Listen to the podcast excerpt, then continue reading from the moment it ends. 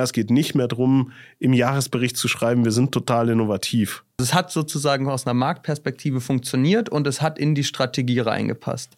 Und dann kommen wir aus der Pitch-Situation raus und es kommt die obligatorische Frage, was sind wir denn prinzipiell bereit auszugeben? Wenn es um strategisch relevante Themen geht, ist die Wahrscheinlichkeit, dass die besten Leute aus der Organisation darauf auch genommen werden und diesen Job kriegen, viel, viel höher, als wenn es um so ein Appendix geht.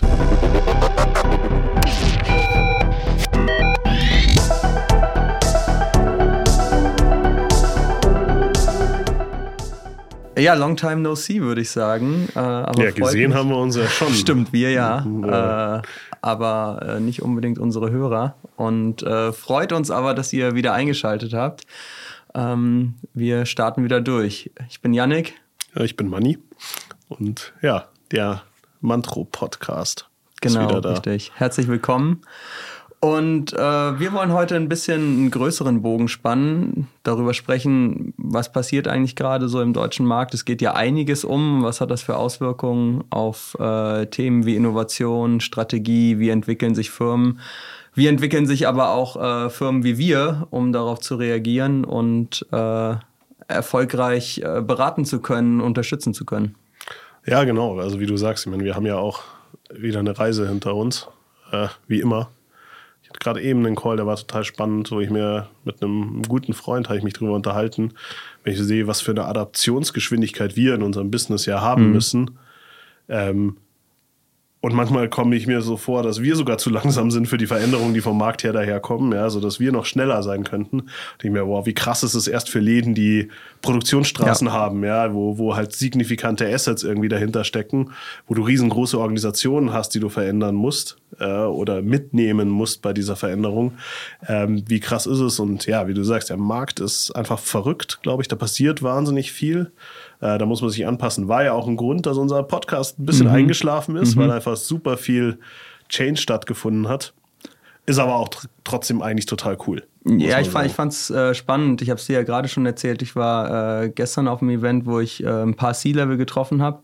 Und äh, die haben mich dann gefragt, okay, gut, aber der Innovationsbereich, der, der ist doch tot gerade. War, mhm. war dann so, so eine Aussage. Und ich gesagt habe, na, es kommt auch ein bisschen auf die Industrie drauf an.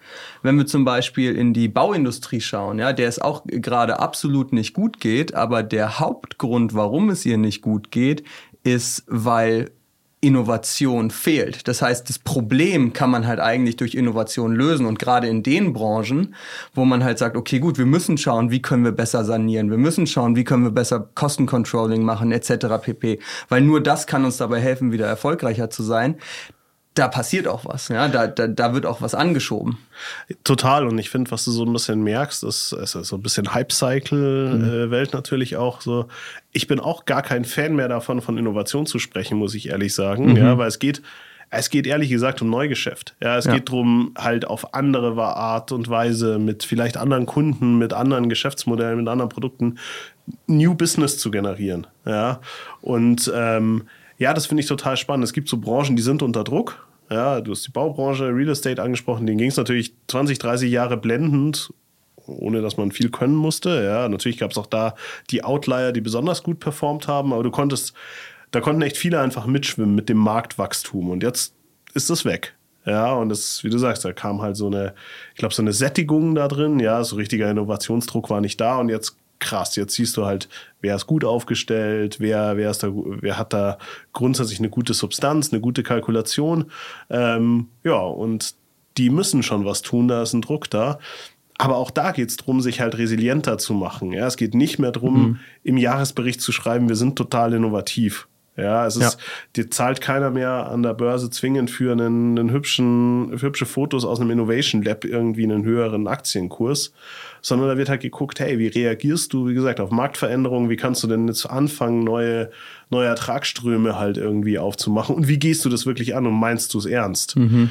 Und deswegen, vielleicht stimmt's, Innovation ist tot, weil das Echte heißt jetzt halt New Business, ja, mhm. und so ein bisschen die Aufgabe ist es halt, ja, so dann halt doch Innovation oder New Business selbst einen Business Case zu geben. Ja, ja. Also so, hey, wann lohnt sich das? Wann ist es dann sinnvoll, in Dinge Geld rein Nicht nur auf Produktebene oder Geschäftsmodellebene, sondern auf Gesamtinitiativebene. Alles, was wir im Innovation oder Genau, im und halt so dieses- Business-Bereich machen. dieses, was so ein bisschen, ja, so diese, diese, auch so, wie hieß es mal, die spätrömische Dekadenz Mhm. der Innovation hattest du es natürlich auch so, ja. Also so dieses komplett out of the box Ding King machen zu machen, ja. Mhm. Also du bist, du bist komplett, ah, ich, äh, alles ist total relevant, ja. Also jeder, jeder Furz, der irgendwo stattfindet, kann für mich als Unternehmen relevant sein.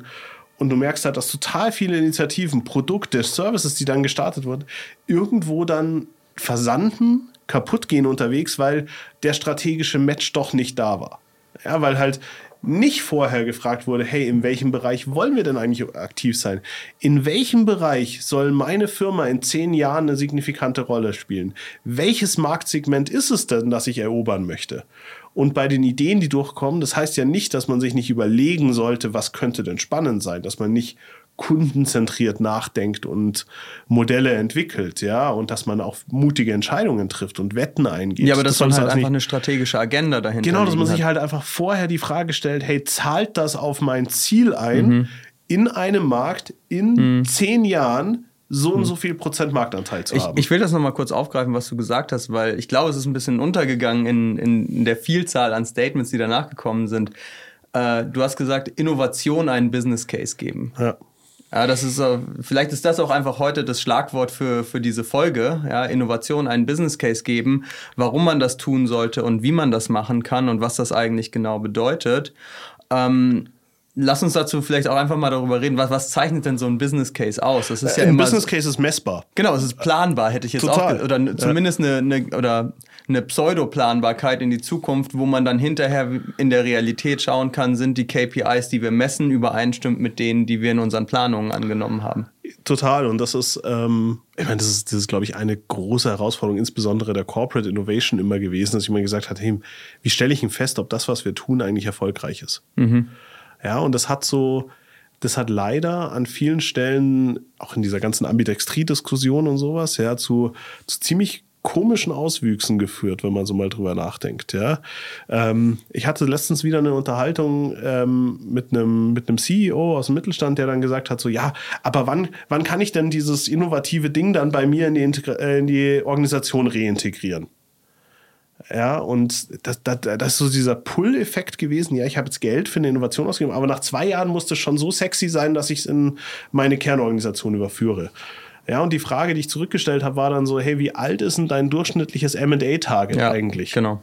Ja, wenn du sagst, da ist eine Firma, die findest du attraktiv, die wird dir anorganisches Wachstum bringen oder eine Technologie mit sich bringen, die für dich spannend ist. Wie alt sind Die denn kannst du auf deinem Balance Sheet vernünftig einordnen. Genau, die kannst Sachen. du bewerten Ja. mit den Metriken, die du so hast. Ja, wie, wie alt sind die denn? Ja, und dann pff, war so die, die ehrliche, die war die Antwort so, ja, 10 bis 15 Jahre. Die ehrliche wäre wahrscheinlich plus 10 gewesen. Mhm. Ja, so ein bisschen, weil klar, du schaust dir Junge an, aber so, ich glaube, so im Durchschnitt sind die wahrscheinlich 20 Jahre alt. Ja, und dann sage ich so, ja du, aber warum hatten dann eine Idee, die du selbst gestartet hast, warum gibst du der denn nur zwei Jahre, um diesen Stand zu erreichen? Ja.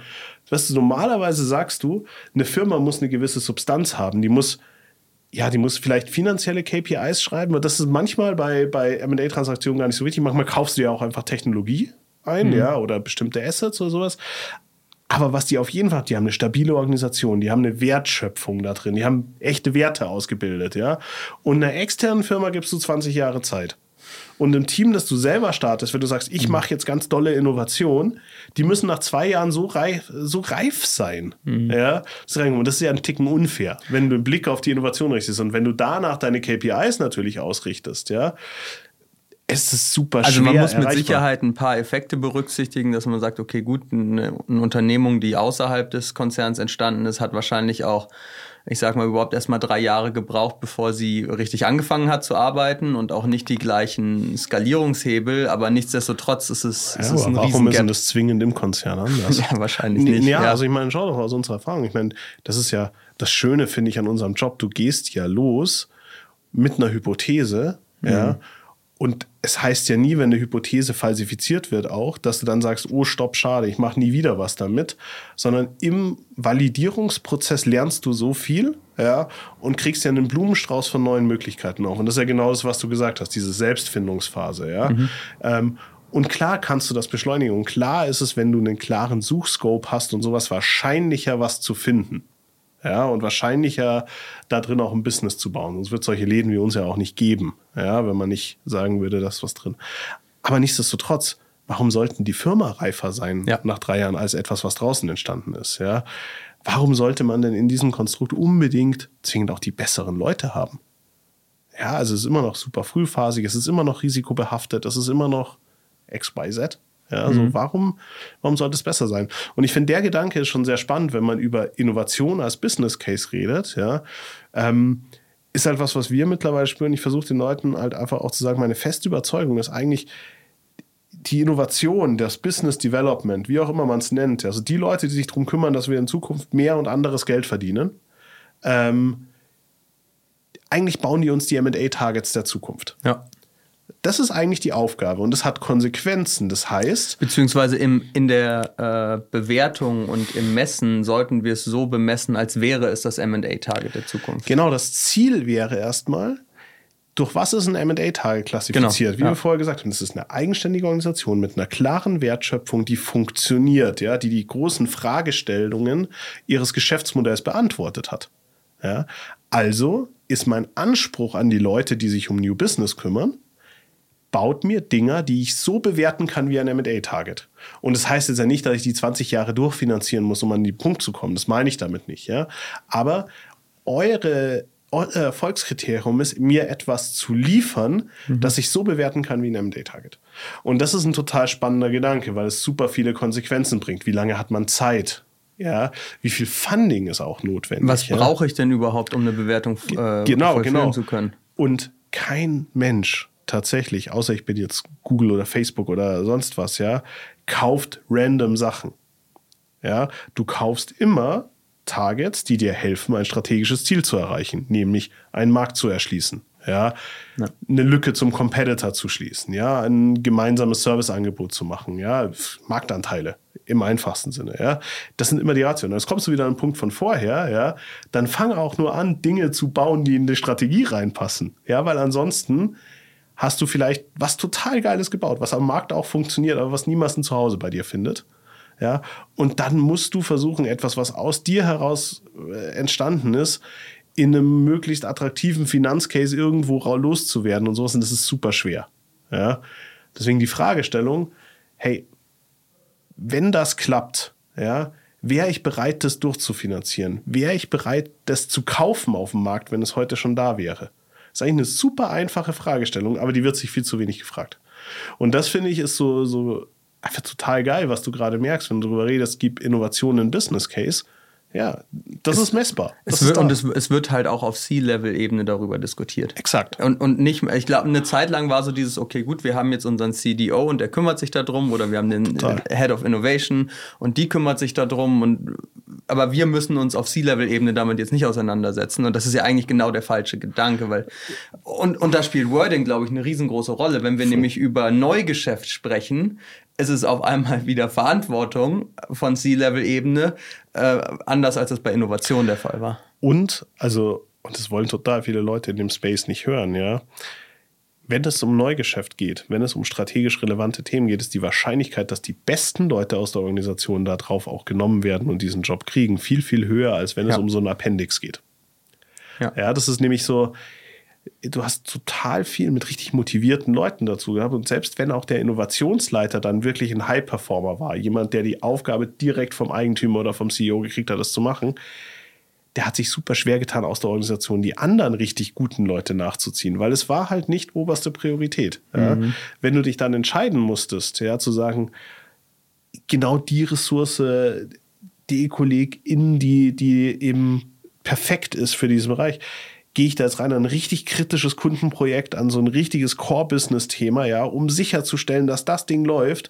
Oder gehe ich in den Wagnisbereich, könnte schon was rauskommen, mhm. wie Innovation bisher sehr oft definiert war, ja. Ähm, dann war die Entscheidung in 99,9 äh, Prozent der Fällen so, dass dann eigentlich war es im Core-Business. Ja, vielleicht auch einfach nochmal, um das ein bisschen zu verdeutlichen, warum wir da glauben, dass das, dass das schon anders ist, als es in der Vergangenheit gelaufen ist. Äh, vielfach sind Innovationsinitiativen halt auch bottom-up entstanden. Ja, da gab es in irgendeiner Art und Weise Challenges, die vordefiniert wurden, aber dann kam halt aus der Organisation heraus, wurden Ideen entwickelt, was man denn nicht für neue Geschäftsmodelle oder für neue Produkte entwickeln könnte. Hm. Und das kann natürlich in die strategische Agenda reinpassen, ja, überhaupt keine Frage. Muss es aber auch vielfach halt auch nicht. Und hier wirklich ganz konsequent anders vorzugehen und zu sagen, wir sehen es als essentiell für unseren Konzern an, dass wir in Zukunft in diesem Bereich operieren ja, und um das erfolgreich zu machen, haben wir die folgenden Assets, das Netzwerk, die, äh, die Partnerschaften mit anderen Firmen, weshalb wir glauben, dass das einerseits wichtig für uns ist und wir aber auch die Capabilities haben, um da erfolgreich zu sein. Uns gegen die Konkurrenz, die da heute schon aktiv ist, äh, durchsetzen zu können. Das sind ja ganz, ganz viele Dinge, die betrachtet werden, bevor ich mir auch nur ein einziges Mal über äh, ein mögliches Geschäftsmodell Gedanken gemacht habe. Von Produkt noch gar nicht zu sprechen. Voll oder ich will das haben. Ja. Weißt du, das kann ja, ja, auch sein, dass ich weiß, ich habe es heute noch nicht, ja. aber ich brauche es in der Zukunft und deswegen tue ich das.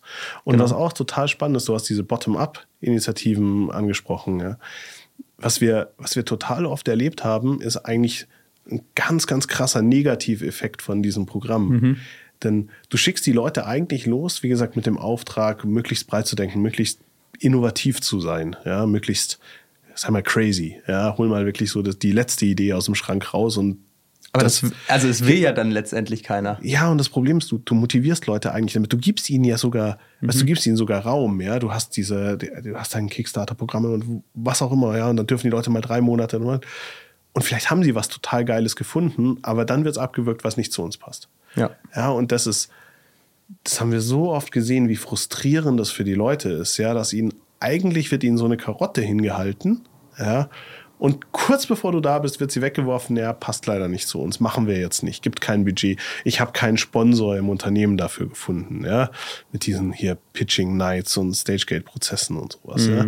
Und das hat einen super negativen Effekt, nämlich so ein bisschen wie hier die, ähm, was ist hier diese Ideenportale und sonst was. Und Mitarbeiter können Ideen spenden und sowas. Ja wenn, da, wenn du dreimal was reinlieferst und es wird nicht umgesetzt, dann lieferst du auch nichts mehr. Mhm. Ja, du kriegst so eine, du kriegst so eine, ja, interessiert mich nicht nett gemacht, mhm. aber passiert ja eh nichts. Du kriegst so eine, nicht mal eine aktive Abwehrhaltung, sondern so ja. eine, ja, Mai ist ja wurscht. Haltung dazu, ja. Und das ist super, das ist super negativ, ja, weil damit machst du natürlich den, den Ruf von Innovation, ja. Du machst den, die Bedeutung von, von Innovation, von Veränderung im Unternehmen, machst du damit absichtlich schlechter. Hm. Und das ist, das ist halt natürlich super schade, ja. Wohingegen wir schon merken, ähm, also bei einem Unternehmen, wo ich gerade im Beirat sitzen darf, ist es total schön, ja. Also wir haben das genauso rausgegeben und gesagt, hey, das ist der Weg, wo wir rein müssen. Und wenn da Ideen kommen, ja, können wir den Leuten zumindest ganz klar sagen von Anfang an so, hey, das ist eine coole Idee, aber die passt leider nicht zu uns, weil schau mal, das sind unsere Kriterien. Ja, ja passt oder ich kann von Anfang an den Auftrag geben, in einem bestimmten Bereich äh, das machst du sowieso. Genau. Ja, das machst du sowieso. Du hast deine Business Development Bereiche, du hast externe Partner, du hast Universitätspartnerschaften, ja. ja. Du sagst deiner M&A-Abteilung, such mir mal Targets, dort reinzukommen. Und, ja. und das Schöne ist, was, was ich selber erlebt habe, ich bin aus zwei Gesprächen gekommen, ähm, wo wir hatten, wir hatten eine Idee im Markt äh, prototypisch ausprobiert und das, das, Kundenfeedback war super. Es hat, also es hat sozusagen aus einer Marktperspektive funktioniert und es hat in die Strategie reingepasst. Und dann kamen wir aus der Pitch-Situation raus und es kommt die obligatorische Frage, was sind wir denn prinzipiell bereit auszugeben? Ja, jetzt nicht im nächsten Schritt, was ist das Budget, was wir jetzt sofort freigeben, aber so grundsätzlich, was würden wir denn da rein investieren? Und die Antwort auf die Frage war einmal 5 Millionen und einmal 3,5 Millionen. Und was das sozusagen dann bei den Leuten gemacht hat, ne, als, sie, als sie diese Antwort gehört haben, wie, wir, also wir dürfen hier tatsächlich was tun. Ja? Also wenn es funktioniert, dann dürfen wir es tatsächlich umsetzen. Und das war für die Leute auf der anderen Seite des Schreibtisches überhaupt keine Frage, weil es ja eine strategische Initiative ist. Voll. Und ein MA-Target ist fünfmal so teuer, wenn es überhaupt ausreicht. Ja, und klar, ich meine, was du hast ja, also das wird ja auch immer so ein bisschen vereinfacht dargestellt. Ich kaufe mir halt einfach einen Laden, ich kaufe mir anorganisches Wachstum. Ja, ich meine, das muss ja auch immer erstmal klappen. Ja, du musst ein Target finden, das muss zu dir passen, das muss kulturell sein. Gerade wenn du zum Beispiel ein Familienunternehmen bist, ja, dann tust du dir schwer damit, ein Unternehmen, das schon fünfmal den Eigentümer gewechselt hat und immer weiterverkauft wurde und sowas, was sich einfach in eine andere Richtung entwickelt hat, kulturell aufzunehmen. Ja, und plötzlich wird der Markt der möglichen Targets echt klein. Mhm. Da ist dann gar nicht so viel. Ja. Und wenn du dabei bist, dann würde ich auch jedem empfehlen, und du findest einen guten Deal und die wollen auch noch gekauft werden, ja, ey, versuch das zu tun. Ja, denn wenn die letzten, weiß ich nicht, 100 Jahre was gezeigt haben, ist, dass anorganisches Wachstum schon eine ganz geile Strategie sein kann. Mhm. Äh, mhm. Ähm, nur ist es halt einfach so, gerade, und das kommen wir dann auch so, dass sich halt einfach so viel verändert. Die Wahrscheinlichkeit, dass du genau diese Targets findest, die das erfüllen, ja, und die vor allem deine Vision zu 100 Prozent erfüllen, die ist echt gering. Und bist ja dann auch nicht der Einzige, der sie haben äh, möchte. Genau, dann bist du auch nicht der Einzige, der sie haben möchte. Aber vor allem siehst du ja eigentlich, wenn du diese Fragestellung nochmal hernimmst, hey, welche Rolle in einem Marktsegment möchte ich in zehn Jahren spielen? Ja, dass einfach nur das, sagen wir, das Kaufen einer Lösung gar nicht die Antwort ist, sondern Business Development, Innovation hat eigentlich die Aufgabe, ein Produkt- und Service-Portfolio mhm. für ein Marktsegment zu managen und aufzubauen. Mhm. Ja, da wird diese Akquisition wird nur ein Baustein davon sein. Und andere Sachen musst du vielleicht bauen oder bei anderen musst du vielleicht partnern und musst halt wissen, was auf dem Markt passiert, ja, um dann kundenzentriert ein ganzheitliches Angebot zu schaffen. Ja, hier geben wir, glaube ich, schon einen ganz guten Ausblick darauf, was in den nächsten Folgen kommen wird, äh, wo wir uns dann ein bisschen mehr damit auseinandersetzen können. Okay, gut, was sind denn die verschiedenen Möglichkeiten der Business Cases? Du hast es gerade angesprochen, ja, Partnering, äh, selber bauen, kaufen, äh, Minority Investments. Da gibt es ja unzählige äh, wie, die, wie die gut äh, zusammenspielen können. Aber ich finde, wir haben heute einen ganz guten Überblick gegeben, was es eigentlich bedeutet, so Innovation als Business Case, was auch der Unterschied ist zu äh, Innovation nicht unbedingt als Business Case zu betrachten.